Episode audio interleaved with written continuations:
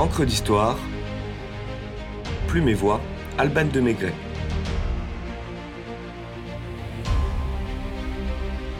« 11 novembre. Silence florissant pour l'armistice.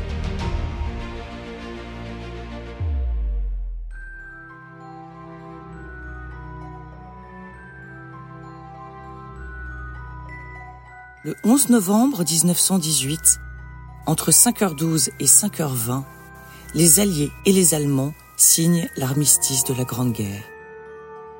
Ce moment historique a lieu dans le wagon-bureau du maréchal Foch, à Rotonde, en forêt de Compiègne.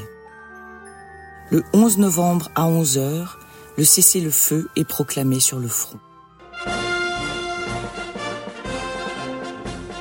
Les cloches sonnent à la volée, les cris de joie explosent, les drapeaux sont hissés, la Marseillaise retentit à plein poumon, des farandoles euphoriques s'improvisent.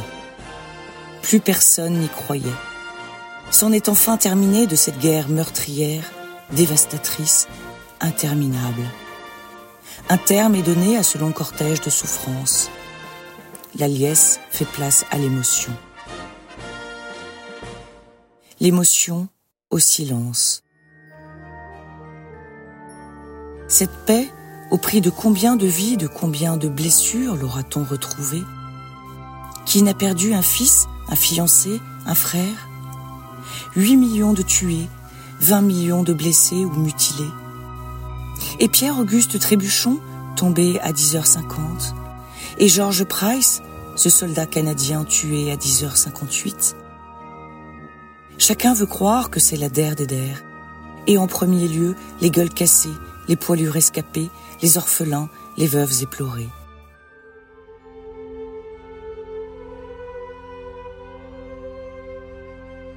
Le recueillement s'impose.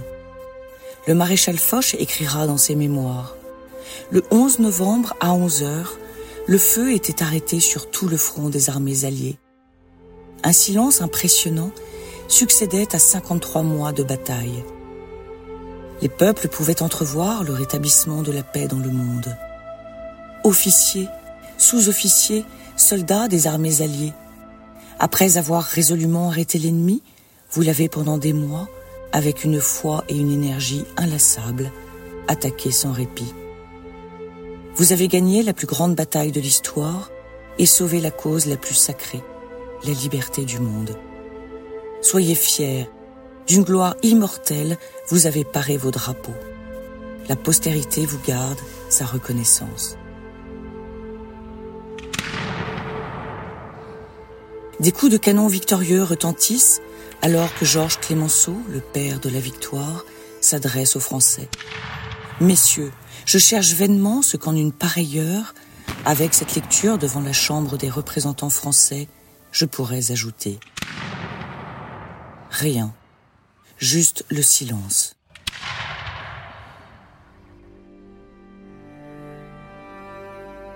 Le 11 novembre 1919, pour le premier anniversaire de l'armistice, le maréchal Foch demande pendant la cérémonie de respecter une minute de silence en hommage aux morts pour la France. Cette pratique est suivie par les Anglais qui doublent le temps avec leur Two Minute Silence, puis devient une tradition internationale pour marquer un temps de respect et de méditation dans les moments graves. Pourquoi faire silence? Le silence permet un dialogue avec soi-même et les pensées intérieures ne sont-elles pas plus intenses que notre langage? Descartes écrivait bien dans le discours de la méthode en 1637 Cogito ergo sum et non loquor ergo sum. Le silence n'est-il pas synonyme de loyauté, garder un secret, d'égard, écouter les autres, de concentration, de réflexion. Euripide disait Parle si tu as des mots plus forts que le silence, ou garde le silence. Un homme silencieux, debout et immobile, donne une profondeur au souvenir et à la mémoire qui s'habille de respect. Nombreuses d'ailleurs sont les sentences qui font l'apologie du silence.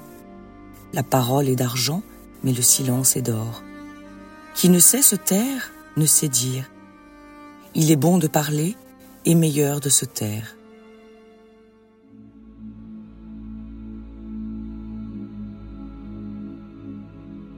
Le 11 novembre 1920, après la signature d'une loi votée à l'unanimité au Parlement, la dépouille mortelle d'un soldat inconnu est transportée de la citadelle de Verdun à Paris et placée dans une chapelle ardente sous l'arc de triomphe.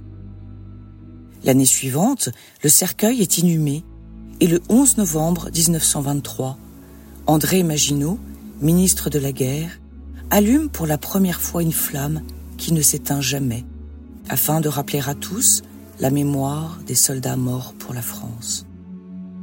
Depuis 1922, le jour du souvenir est devenu un jour férié, comme le chante Michel Loisel dans le coquelicot oublié.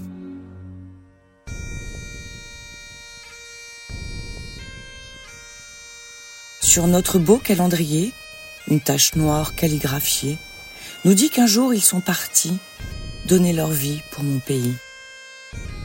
Le 11 novembre de chaque année est devenu un jour férié, grâce à tous ceux qui sont partis donner leur vie pour mon pays.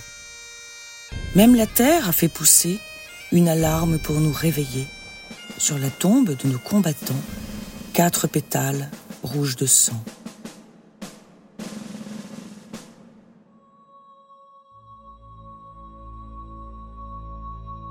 En qualité de Canadien, il est normal que Michel Loisel évoque le coquelicot. S'il avait été français, sa chanson se serait probablement intitulée Le bleuet oublié. Ces deux fleurs, en effet, persistaient à pousser dans la terre ravagée des tranchées. Rouge et bleu tranchant avec le gris du ciel et de la boue, symbolisaient pour les soldats l'unique témoignage de vie. Comme le dit Bernardin de Saint-Pierre dans les études de la nature en 1784, les coquelicots et les bleuets éclosent dans des oppositions ravissantes. Dès 1915, à la faveur du fameux poème In Flanders Field de l'officier canadien John McCrae, le coquelicot devient l'emblème du sacrifice et du souvenir de la Première Guerre mondiale. Dans les pays du Commonwealth, le 11 novembre s'appelle Poppy Day et l'usage persiste de vendre des coquelicots en papier ou en tissu, pour ne pas oublier. Les fonds récoltés allaient aux veuves ou aux victimes de guerre.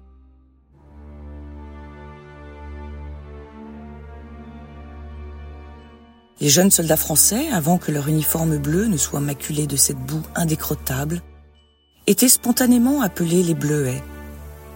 Aussi, en France, est-ce naturellement à ce végétal que l'on alloua le titre de fleur du souvenir. Après-guerre, Charlotte Malter et Suzanne Lénart, toutes deux infirmières à l'hôpital des Invalides, ont l'idée de faire fabriquer des bleuets en tissu aux mutilés pour leur permettre d'améliorer leurs revenus. Légalisée en 1934, la vente publique de bleuets prend une dimension symbolique très forte le 11 novembre 1939. Jour où est vendu un bouquet jumelé d'un bleuet de France et d'un poppy britannique en signe d'alliance des deux nations à l'aube d'une nouvelle guerre. Laissons un proverbe japonais clore cette évocation d'une journée sous le signe du souvenir et du silence. Les mots que l'on n'a pas prononcés sont les fleurs du silence.